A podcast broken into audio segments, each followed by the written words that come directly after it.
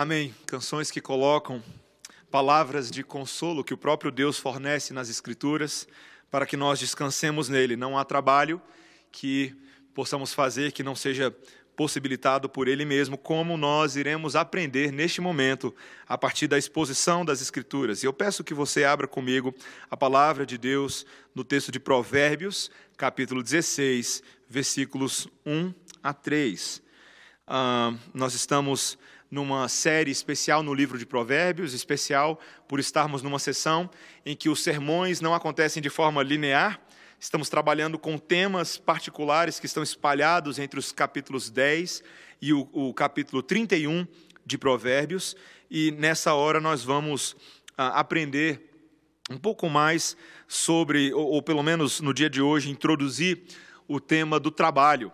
E também faremos ah, alguns sermões neste tema, mas hoje, de forma introdutória e tão particular para o momento que estamos vivendo, a abordagem que traremos aqui na palavra de Deus. Provérbios, capítulo 16, versículos 1 a 3. Acompanhe a leitura. O coração do homem pode fazer planos, mas a resposta certa dos lábios vem do Senhor. Todos os caminhos do homem são puros aos seus olhos, mas o Senhor pesa o espírito. Confia ao Senhor as tuas obras, e os teus desígnios serão estabelecidos. Esta é a palavra de Deus. Vamos orar? Santíssimo Deus, esta é a tua santa lei, teus mandamentos, ordenanças, estatutos para a vida, que nos foram confiados pela pena do Espírito Santo. Abre nosso entendimento, abre nossos olhos, inclina os nossos corações para a tua verdade e bondade, em nome de Jesus. Amém. Faço uma pergunta para você. Será que faz sentido uh, incentivar uma pessoa ou fa fazer ou praticar alguma coisa que ela funcionalmente está impedida de fazer? Deixa eu tentar te dar um exemplo.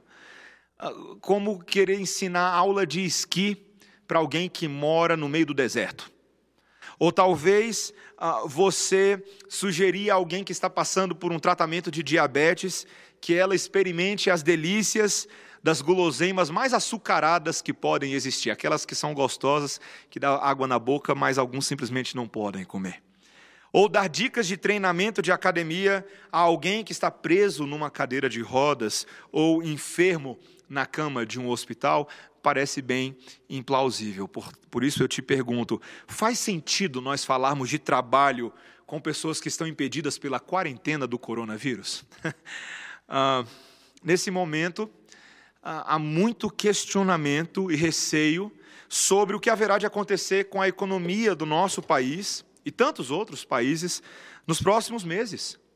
As estimativas de desemprego, os baques que nós veremos nos orçamentos familiares são preocupantes, os números que já estão sendo levantados. E como, como é que vai ficar a situação do pequeno e médio empresário, ou do trabalhador autônomo que depende das ruas e de bater de porta em porta para oferecer os seus serviços, ou mesmo daqueles que por qualquer motivo simplesmente não podem realizar o seu trabalho pela internet ou por um home office, como é o privilégio de alguns. Faz sentido falar de trabalho em circunstâncias assim? E a resposta é sim, faz todo sentido. Primeiro, porque as escrituras sagradas não condicionam este assunto a certas categorias de pessoas ou a apenas momentos favoráveis da história. Segundo, porque o princípio do trabalho nas escrituras é imensamente mais amplo do que apenas você pegar a sua pasta e o seu terno numa segunda-feira de manhã e sair de casa para bater ponto e cumprir tarefas. Terceiro, porque nós vivemos por fé e não por vista. Nós não vivemos com base naquilo que vemos ou experimentamos, mas com base na instrução atemporal, supracultural e poderosa da palavra, que sempre nos instrui e sempre nos prepara para toda boa obra e responsabilidade que o Senhor possa nos dar, inclusive nesse exato momento, aonde você se encontra. Todos nós, neste momento, somos estudantes em sala de aula, aprendendo aos pés do Mestre, que ao mesmo tempo é Senhor da história e dos tempos, de um lado, e ao mesmo tempo é aquele que jamais cessa de trabalhar, do outro lado. O que nós queremos aprender tematicamente a partir do livro de Provérbios no dia de hoje é que nós devemos manter de forma madura uma visão de trabalho adequado que combine a responsabilidade humana dentro da soberania de Deus, dos movimentos e dos tempos da providência divina. E para introduzir hoje, eu gostaria de pensar com você em três tópicos introdutórios, que vemos tanto nesse texto quanto outros textos que aludiremos ao longo do sermão. Primeiro, lembrar do que deve ser prioridade para nós em relação ao trabalho. Segundo lugar, que nós devemos envolver Deus ativamente nos assuntos dos nossos negócios.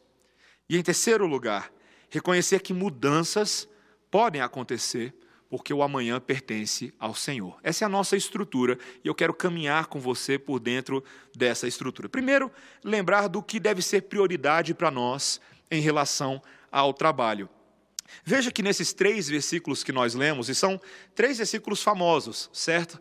Ah, que nós usamos por aí em adesivos, falamos esses versículos uns aos outros, e certamente eles possuem uma gama grande de aplicabilidade que vão além daquilo que nós vamos falar aqui hoje.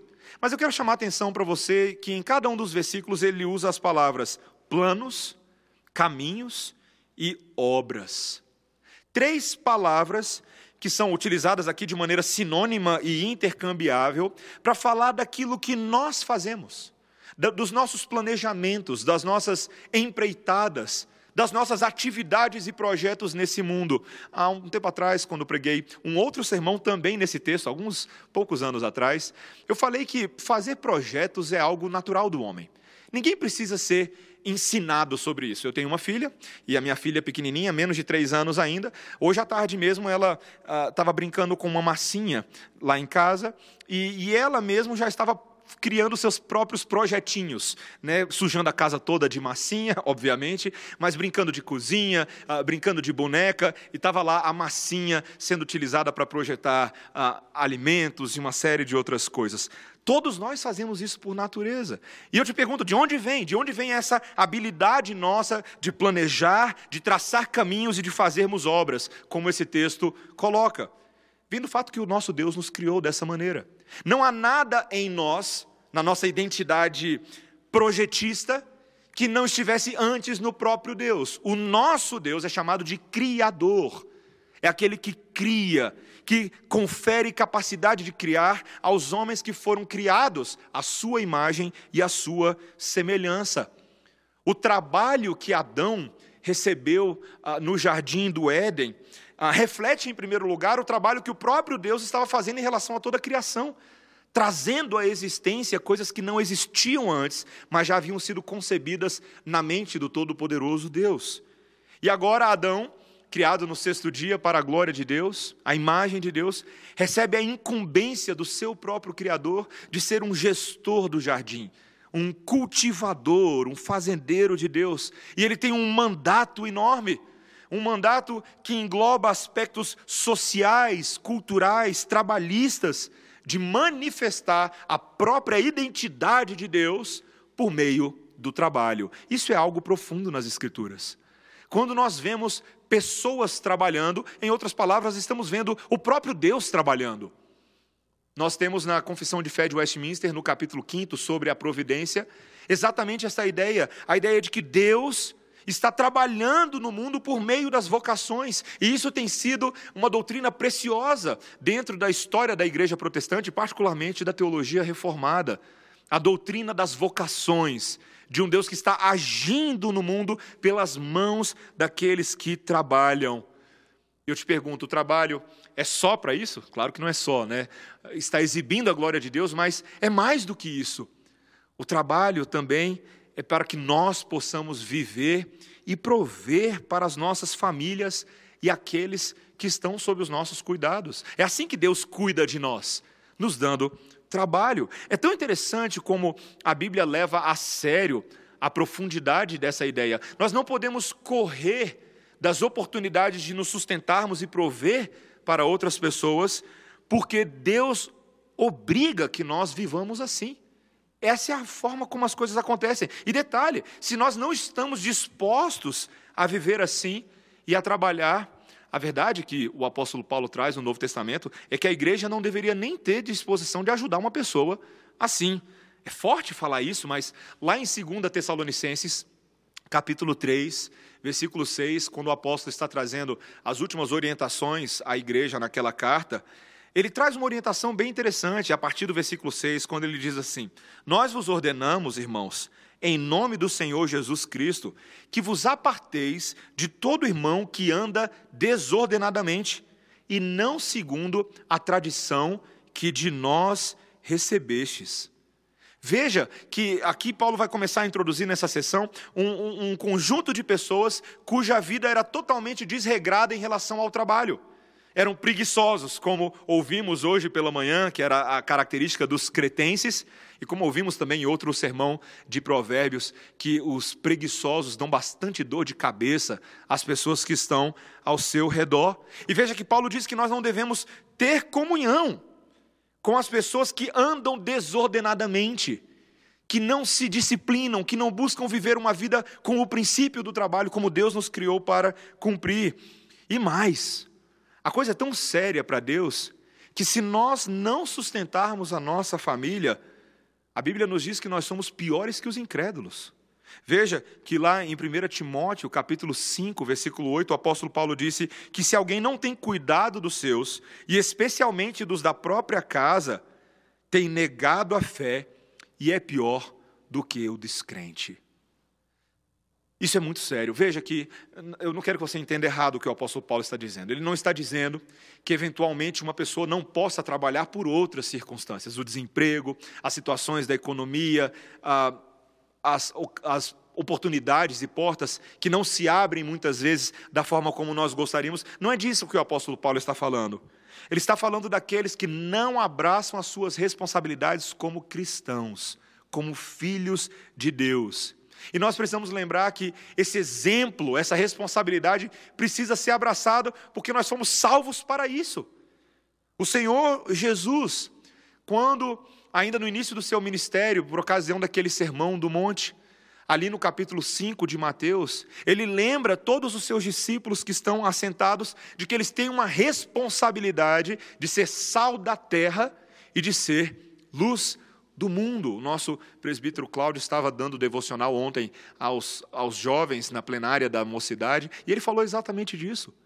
Que nós, como sal da terra, temos a responsabilidade de salgar este mundo, de trazer equilíbrio aos relacionamentos, mas ao mesmo tempo de preservar este mundo.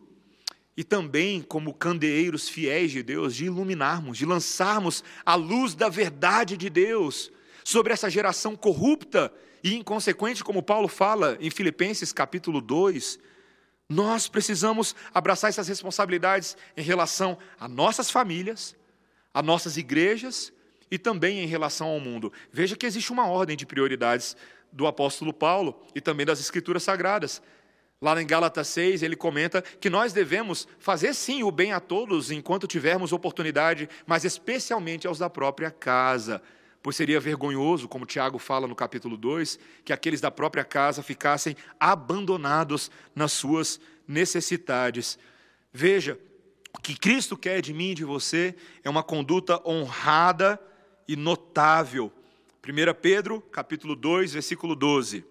Mantendo exemplar o vosso procedimento no meio dos gentios, para que naquilo que falam contra vós outros, como de malfeitores, observando-vos em vossas boas obras, glorifiquem a Deus no dia da visitação. A igreja precisa ser menos conhecida pelo, pelo jeitinho brasileiro e até o jeitinho evangélico de muitos aí, como falamos também hoje pela manhã, e mais conhecida pelo zelo, pela excelência pela diligência com que ela abraça a responsabilidade do trabalho que Deus nos deu. Segundo Tessalonicenses, ainda esse mesmo texto, capítulo 3, versículos 11 e 12, ele diz: Pois de fato estamos informados de que entre vós há pessoas que andam desordenadamente, não trabalhando, antes se intrometem na vida alheia. A elas, porém, determinamos e exortamos no Senhor Jesus Cristo que, trabalhando tranquilamente, comam o seu próprio pão. Esse é o modus operandi para mim e para você. Veja, quarentena à parte, ok? Como é que você tem vivido a sua vida do trabalho? Você tem buscado isso? Você tem ah, honrado o investimento que Deus tem feito em você ao longo dos anos, capacitando e dando habilidades para você para trabalhar? É para isso que você foi criado. Veja que é importante nós entendermos isso não só de, de forma uh, natural, não só de forma instintiva, mas o que a Bíblia quer de nós, em segundo lugar, é que com relação ao trabalho, nós envolvamos Deus ativamente neste assunto, nos nossos negócios. Veja que a Bíblia não quer somente que você trabalhe, mas que você tenha consciência do que você está fazendo e como você está fazendo em relação a Deus. O livro de Provérbios deixa bem claro que se nós envolvermos Deus, é mais provável que os nossos esforços tenham sucesso. Você percebeu o que nós lemos aí no texto de Provérbios? Volta, se você saiu do texto de Provérbios, veja que Provérbios capítulo 16, versículo 3, ele diz o seguinte: Confia ao Senhor as tuas obras e os teus desígnios serão estabelecidos. É, é, a Bíblia não dá voltas, ela, ela diz que quando nós entramos num processo de confiar a Deus, as nossas obras, o nosso trabalho, nossos empreendimentos, Deus se responsabiliza por estabelecer os nossos desígnios. Existem muitos exemplos na Bíblia que nos apontam para essa verdade, mas talvez um dos que eu mais gosto, e um dos mais famosos também, é o exemplo de José. Ah, a vida de José, num certo momento, ainda jovem, parecia que estava numa espiral descendente. Na é verdade, depois que ele revelou o sonho para os irmãos, depois que ele contraiu a ira dos próprios irmãos, que decidiram vendê-lo como escravo e contar para o pai que o filho dele amado havia sido morto, e José foi ah, levado como escravo pelos ismaelitas. Mas é interessante, lá em Gênesis capítulo 39, o texto nos diz, a partir do versículo 1, que quando ele foi levado, um oficial de Faraó chamado Potifar, que era comandante da guarda e era egípcio, ele comprou José das mãos dos ismaelitas. E mal sabia Potifar que ele estava ganhando na cena naquele momento. ah, é interessante, o texto nos diz lá em Gênesis capítulo 39, versículo 2, que o Senhor era com José, que veio a ser um homem próspero. E ele estava na casa do senhor egípcio, ou seja, ele foi puxado agora para trabalhar na casa de Potifar. E vendo Potifar que o Senhor era com ele e que tudo o que ele fazia, uh, fazia, o Senhor fazia prosperar as suas mãos, logrou José mercer perante Potifar, a quem servia. E Potifar o pôs como mordomo em sua casa e lhe passou as mãos tudo o que tinha. E desde que o fizera mordomo de sua casa, e sobre tudo o que tinha, o Senhor abençoou a casa desse egípcio por amor de José. A bênção do Senhor estava sobre tudo o que tinha, tanto em casa como no campo. Gênesis 39, versículo 5. Meus irmãos, é impressionante quando o povo de Deus envolve-se com Deus no seu trabalho e permite que a bênção de Deus e a metodologia de Deus seja, seja a característica do nosso trabalho, da nossa ética, do nosso zelo, o próprio mundo se beneficia disso homens até como Potifar, que era um egípcio. Nesse momento os egípcios não pareciam assim tão malvados, depois eles parecem ficar bem mais terríveis. Mas veja a graça comum de Deus por causa da graça especial de Deus na vida de José. Existem tantas maneiras como às vezes nas nossas vidas nós falhamos em submeter o nosso trabalho ao Senhor de maneira intencional. Algumas pessoas acabam sujeitando o seu trabalho apenas de maneira superficial. Elas dizem até que os seus projetos estão sendo feitos para o Senhor, mas na realidade elas estão fazendo apenas para si mesmas, com corações egoístas. E isso fica bem evidente na ausência de ações de graça e na ausência de um, de um espírito de constante entrega dos seus trabalhos ao Senhor. Essa é uma forma muito fácil de evidenciar quem tem um compromisso baixo é, do seu trabalho para com o Senhor. Outras pessoas concedem a Deus os seus projetos e interesses de forma apenas temporária, para que apenas possam retomar o controle das coisas no momento em que as coisas param de funcionar do jeito que elas queriam. Você já viu esse tipo de gente? Ela ora, ela consagra o trabalho dela, mas num certo momento, quando Deus decide fazer as coisas um pouco diferente, ela diz: Deus, já que você não está dando conta do recado, ah, deixa eu dar uma forcinha, deixa eu reassumir a liderança desse projeto. É gente também que tem uma fé baixa, pouco persistente, pouco paciente, pouco longânima. Outras pessoas, e aqui parece que, quando eu vou fazendo essa lista, uh, parece até aquela, aquele texto da semente que é plantada em diferentes terrenos, né? Eu não estava pensando nisso, não, mas, mas existem outras pessoas que até sujeitam os seus negócios totalmente ao Senhor, mas só fazem isso. Elas não fazem mais nenhum esforço. Elas delegam totalmente, de uma forma quase mística, de que Deus faça tudo mas elas cruzam os seus braços e ficam apenas observando. E depois se perguntam por que, que não conseguem. Não entendem que nesse mundo Deus é sim 100% soberano, mas nós estamos responsavelmente dentro deste Deus soberano para trabalhar. E é muito importante, se você quer uma maturidade para o trabalho, que você encontre esse equilíbrio delicado. Como um teólogo disse certa vez, nós devemos confiar em Deus como se tudo dependesse dele, como de fato é. Enquanto trabalhamos como se tudo dependesse de nós. O que não é exatamente assim, mas é o tipo de engajamento com o trabalho que Deus espera. Uma vez perguntaram ao falecido doutor Werner von Braun, aquele famoso engenheiro que projetou o foguete Saturno V para os Estados Unidos na década de 60, e aquele foguete que foi essencial para as explorações espaciais naquela década. Perguntaram para esse engenheiro o que seria necessário para o homem alcançar a Lua.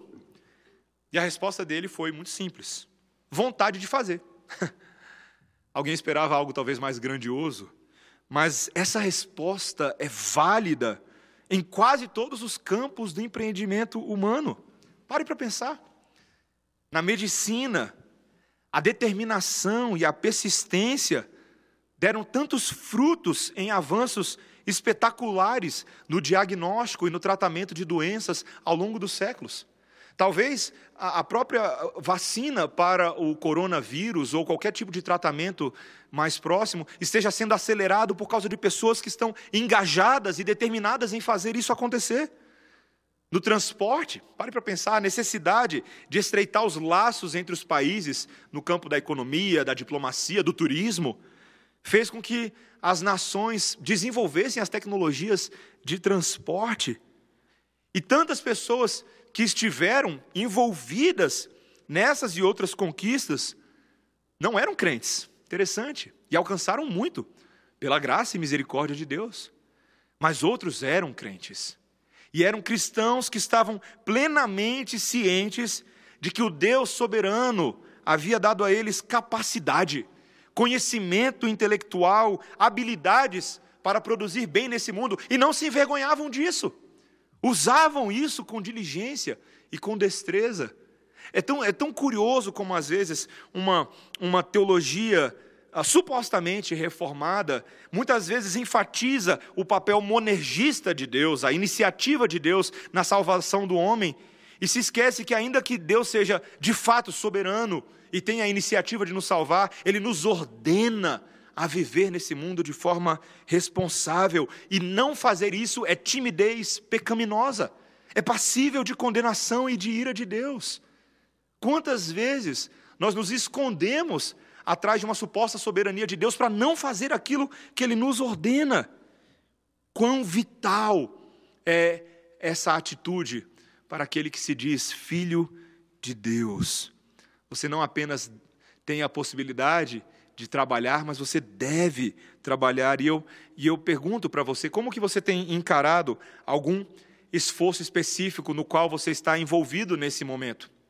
Será que você tem feito esse balanço de sujeitar esse esforço a Deus e cumprir aquilo que Deus espera de você, seja no trabalho que você está fazendo em casa, seja talvez em, ainda em responsabilidades que você possa ter em relação à sua família, em relação às pessoas que moram no seu prédio, em relação ao seu condomínio? até responsabilidades que podem ser resolvidas à distância, não somente por internet, vai que você não tem internet, né? Ah, você pode fazer por telefone. E você pode fazer também muita coisa orando. A oração é curiosa, né? Ela não depende dos meios convencionais de comunicação que os homens possuem. A oração ela é mais misteriosa, ela é mais sobrenatural ela funciona mais como processos telepáticos do que qualquer outra coisa. Ela dirige o pensamento a Deus em favor de outras pessoas, e quando nós oramos por elas, nós estamos trabalhando em favor delas. Nós estamos buscando o bem de Deus nas suas vidas. Como nós precisamos envolver Deus nos nossos esforços. E sabe de uma coisa? O livro de Provérbios diz que se você envolver Deus nos seus esforços, é mais provável que você passe a gostar daquilo que Deus vai te dar, daquilo que você vai receber. É interessante a, a relação entre prazer e fruto do trabalho que o trabalho feito em Deus gera para nós. Provérbios, capítulo 10, versículo 22. Provérbios 10, 22. A bênção do Senhor enriquece, e com ela ele não traz desgosto. Não é interessante? Lembro-me. Ah, quando eu ainda era da igreja presbiteriana Semear, e eu estava chegando na igreja e, e, ouvindo as séries que o reverendo Emílio já havia pregado, e uma das séries que, obviamente, é uma das mais famosas dele, uma das que eu mais gosto, é a série em Eclesiastes. E ele, trabalhando nesse livro, mostrando que o livro de Eclesiastes, ainda que seja um livro extremamente existencial, mas é um livro também rico em esperança, especialmente a esperança para aqueles que trabalham no Senhor porque eles poderão se alegrar em meio a todo o existencialismo de um mundo incrédulo e de um mundo que não conhece a Deus. É interessante, citando Eclesiastes capítulo 5, versículo 18. Veja o que o, o sábio, o que, que Salomão, o pregador, disse. Ele diz: Eis o que eu vi, boa e bela coisa é comer e beber e se alegrar cada um do bem de todo o seu trabalho com que se afadigou debaixo do sol durante os poucos dias da vida que Deus lhe deu, porque esta é a sua porção. Essa, essa é uma promessa maravilhosa e que não, não carrega consigo culpa nem vergonha. Você poder usufruir dos proventos do seu trabalho, tanto trabalhar de forma alegre, quanto se alegrar ao chegar no fim do dia em casa, após um dia de trabalho, com o salário no bolso e poder aproveitar com a sua família, poder aproveitar se regalando com a sua esposa, bebendo, comendo com os seus filhos e, eventualmente, até fazendo outras coisas que esses recursos permitem a gente fazer para que aproveitemos a boa criação de Deus ah, nesse mundo. Esses dias a gente está ah, tão, tão limitado com relação às opções que nós temos para fazer do lado de fora, mas eu me alegro muito com os recursos que Deus nos dá e que às vezes ficam encostados em casa, mas em tempos de quarentena a gente começa a perceber o tanto de bênção que a gente tem dentro de casa, não é verdade? Livros que você tinha dito que ia ler estavam parados, mas agora você pode ler os seus livros, você não tem mais desculpa. Compromissos que você tinha assumido de fazer dentro de casa com relação à sua vida devocional, com relação a certos reparos que você pode fazer no lar, e você tem as coisas ali à mão e agora você tem tempo para fazer, porque Deus está te dando a oportunidade de trabalhar dentro da sua casa. Engaje-se em fazer isso, alegre-se em fazer isso.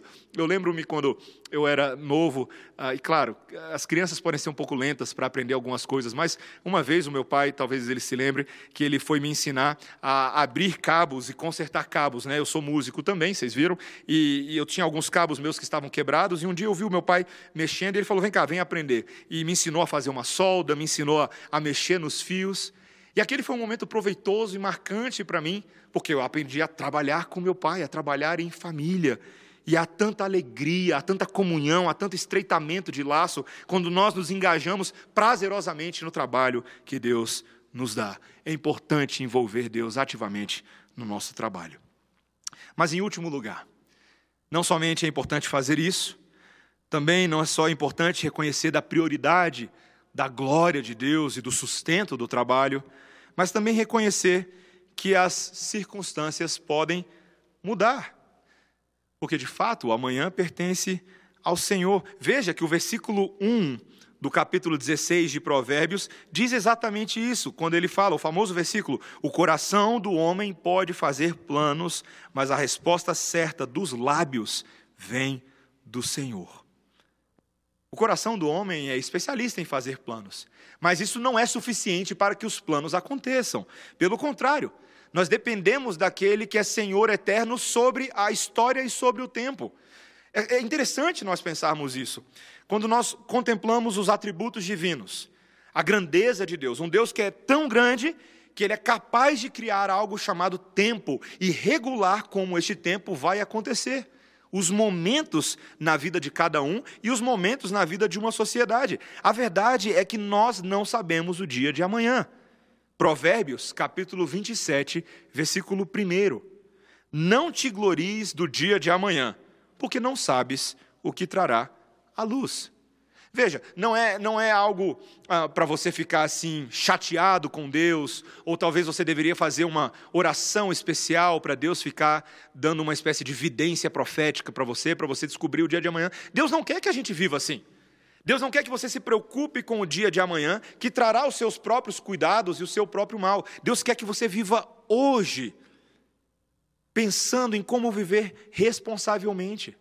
É muitas vezes esse, esse coração que fica só sonhando, sonhando, sonhando, sem ter muitos parâmetros de ação, que acaba se tornando mais vulnerável aos perigos desse mundo.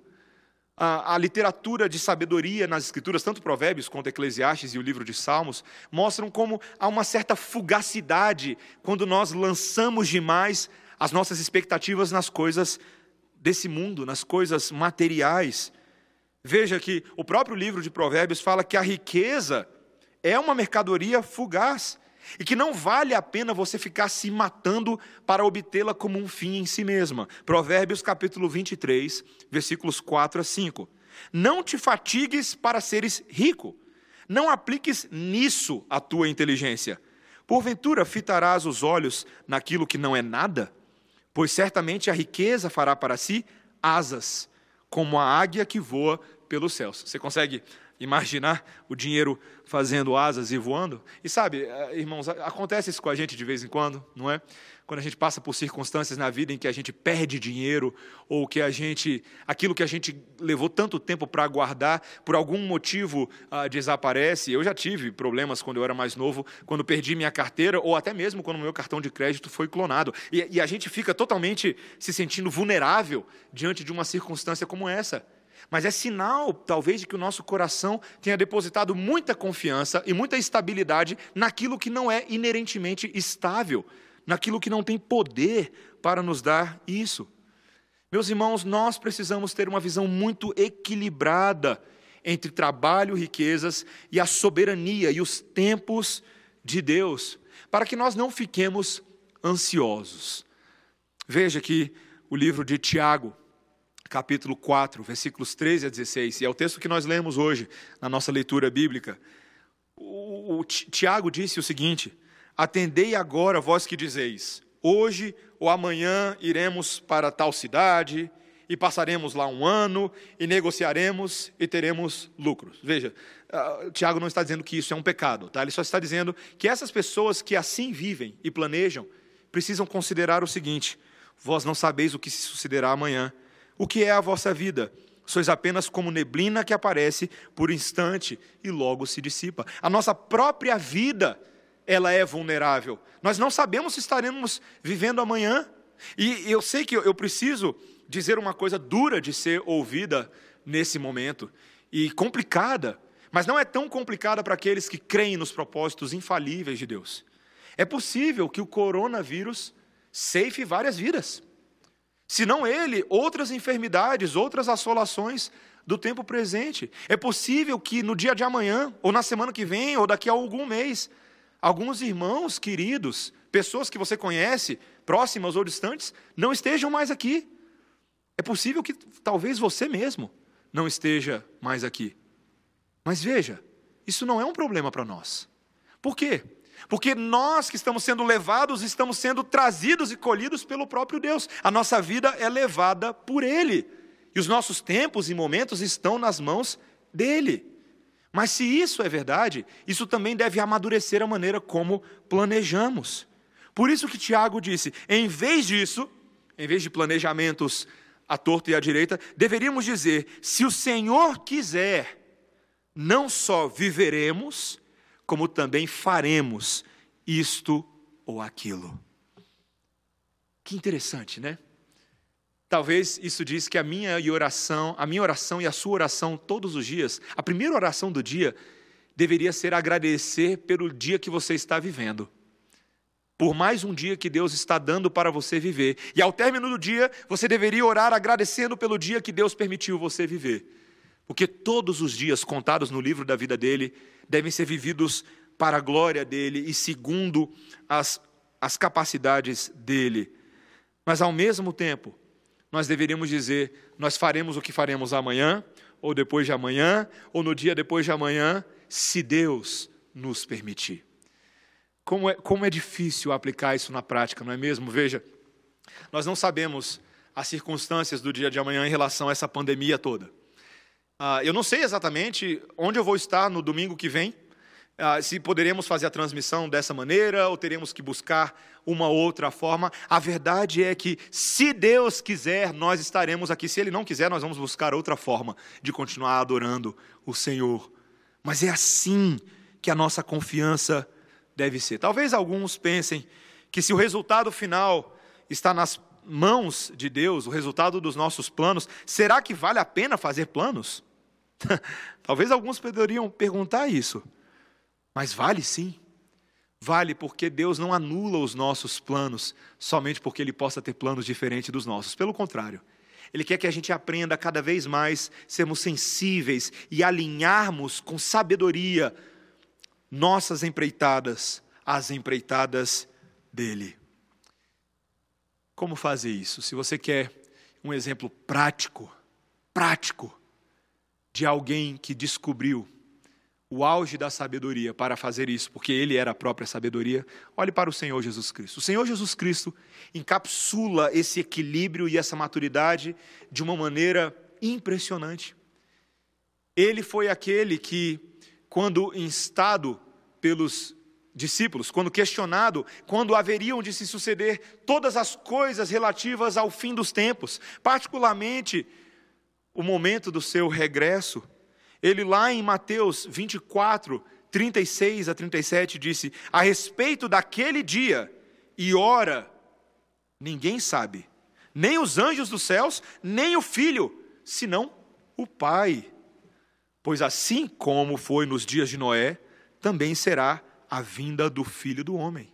Curioso, Jesus é Deus, mas este homem entende que havia um conhecimento que estava reservado para o Pai e que era correto que fosse assim, que o Pai, no momento certo, revelasse a criação aos anjos e ao próprio Filho, quando é que ele retornaria em glória para nos buscar. O próprio Senhor Jesus Cristo aprende com paciência, e não uma paciência de Jó aqui, tá? a paciência de Jesus, a aguardar em Deus, o tempo de Deus. Esse que começou o seu ministério não com um ano de vida, não com dois anos de, de vida, mas com 30 anos aguardando o tempo de Deus. Mas ele também nos mostra o outro lado, não é verdade?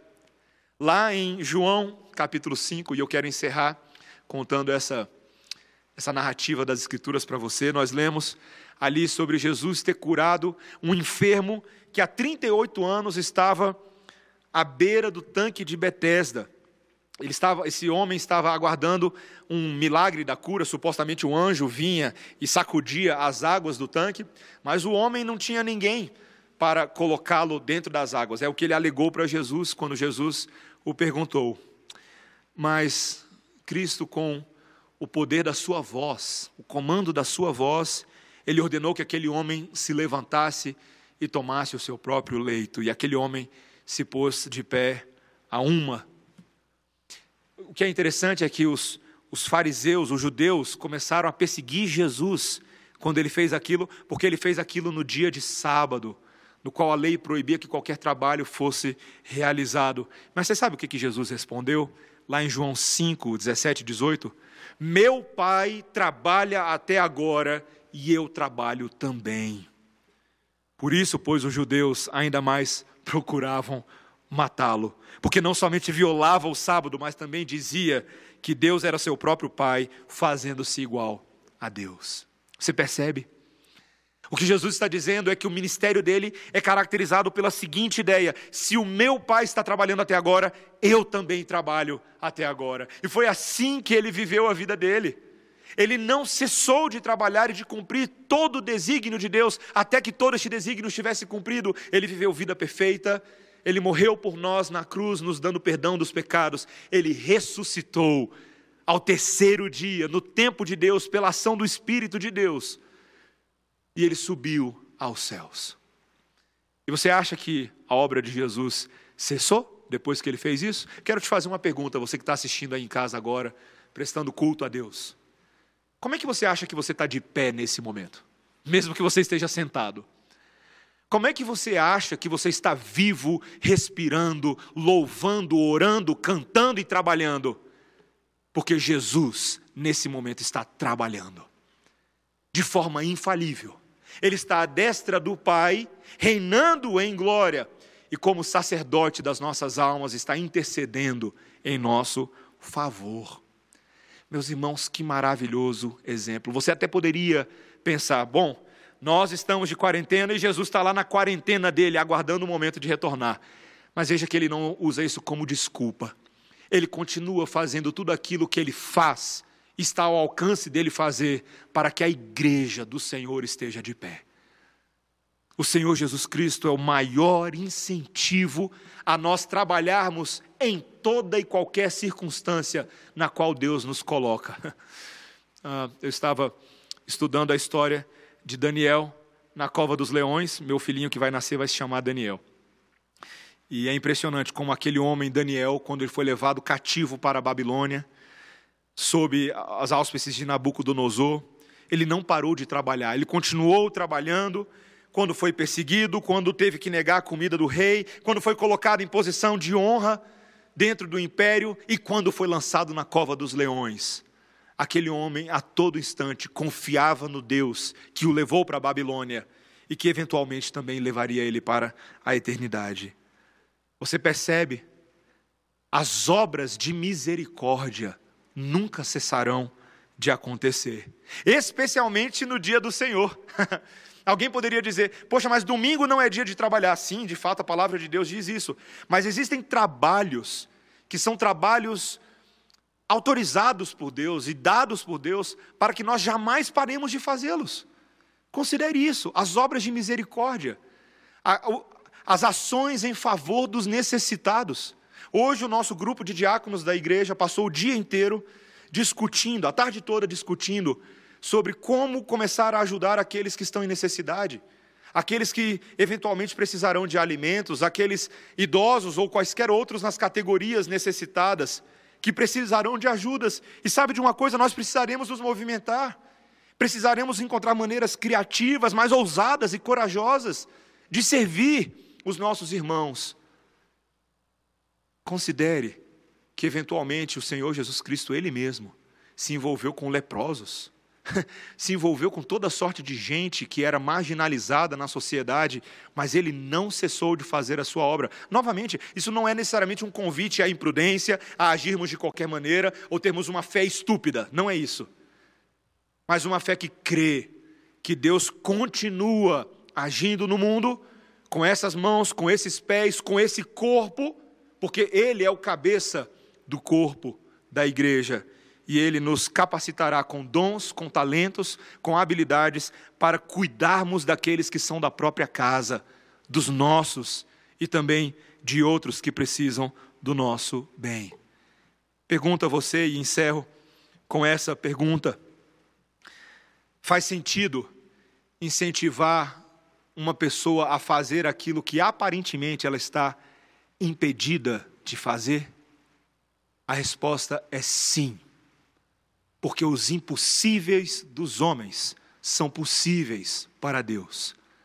Ele não está condicionado ao coronavírus, ele não está sujeito, ele não foi pego de surpresa por nada do que está acontecendo, muito pelo contrário.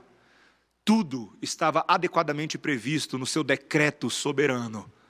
Compete a nós começarmos a conhecer o Deus que decreta coisas e que tem sustentado a igreja com poder e glória. Que o Senhor nos encoraje. Que nessa semana, talvez, você possa conversar com seus irmãos, utilizando a internet, o WhatsApp, o Zoom, qualquer outra ferramenta que o Senhor te dê, para que vocês descubram maneiras eficazes de continuar servindo os necessitados, trabalhando em favor deles, para que Deus seja louvado e para que muitos, ainda nesta condição, possam conhecer a Cristo. E faça um compromisso também. Ore, particularmente essa semana, por aqueles que não podem deixar de trabalhar, porque dependemos imensamente deles para o progresso na sociedade. Ore por médicos, ore por enfermeiros, ore por policiais, ore por bombeiros. Busque saber informações a respeito das famílias deles. Como que você pode ajudar essas pessoas? Ore também por capelães, por homens que estão envolvidos em presídios, em hospitais. Enfim, considere todos aqueles que precisam das nossas orações, e às vezes até mais do que as nossas orações também, para que você possa ajudá-los. E assim cumpramos o chamado de Cristo de sermos misericordiosos com aqueles que têm exercido misericórdia aí fora em nosso favor. Que Deus nos abençoe e nos dê sabedoria para trabalharmos sob a soberania divina. Vamos orar. Senhor, nós somos muito pequenos e vulneráveis. Nós ficamos doentes por qualquer coisa, Senhor. Mas nós estamos constantemente sendo lembrados ao longo desses dias de um Deus que não está suscetível a nenhuma dessas circunstâncias. Um Deus, inclusive, que prometeu que cuidaria de nós e que nos ensinaria a servi-lo em circunstâncias adversas. Assim como José, assim como Daniel, assim como tantos outros, como o autor de Hebreus nos lembra lá no capítulo 11, homens que foram perseguidos, ultrajados, maltratados, como Paulo nos lembra que ele mesmo sofreu toda sorte de calúnia, de perseguição, de naufrágio, que teve que fugir, Senhor. Sim, esses homens tiveram que se adaptar, como nós estamos nos adaptando. Mas Deus não se adapta a nada. Deus é imutável, eterno, infalível e poderoso. E segundo a misericórdia dele, ele nos tem dado a maturidade de Cristo, para que saibamos reconhecer os tempos de Deus e fazer aquilo que está ao nosso alcance no tempo de Deus. Senhor, ensina-nos nesse cronos, nessa cronologia dos nossos dias, a reconhecermos o teu kairos, o tempo eterno do Senhor, mas não nos intimidarmos diante do desconhecido, e do amanhã, porque o nosso Deus é conhecido e Ele haverá de nos dar poder, graça e misericórdia renovada às nossas cabeças todos os dias, para servi-lo alegremente e corajosamente. Faça isso por nós, Senhor. Pedimos assim, em nome de Jesus. Amém.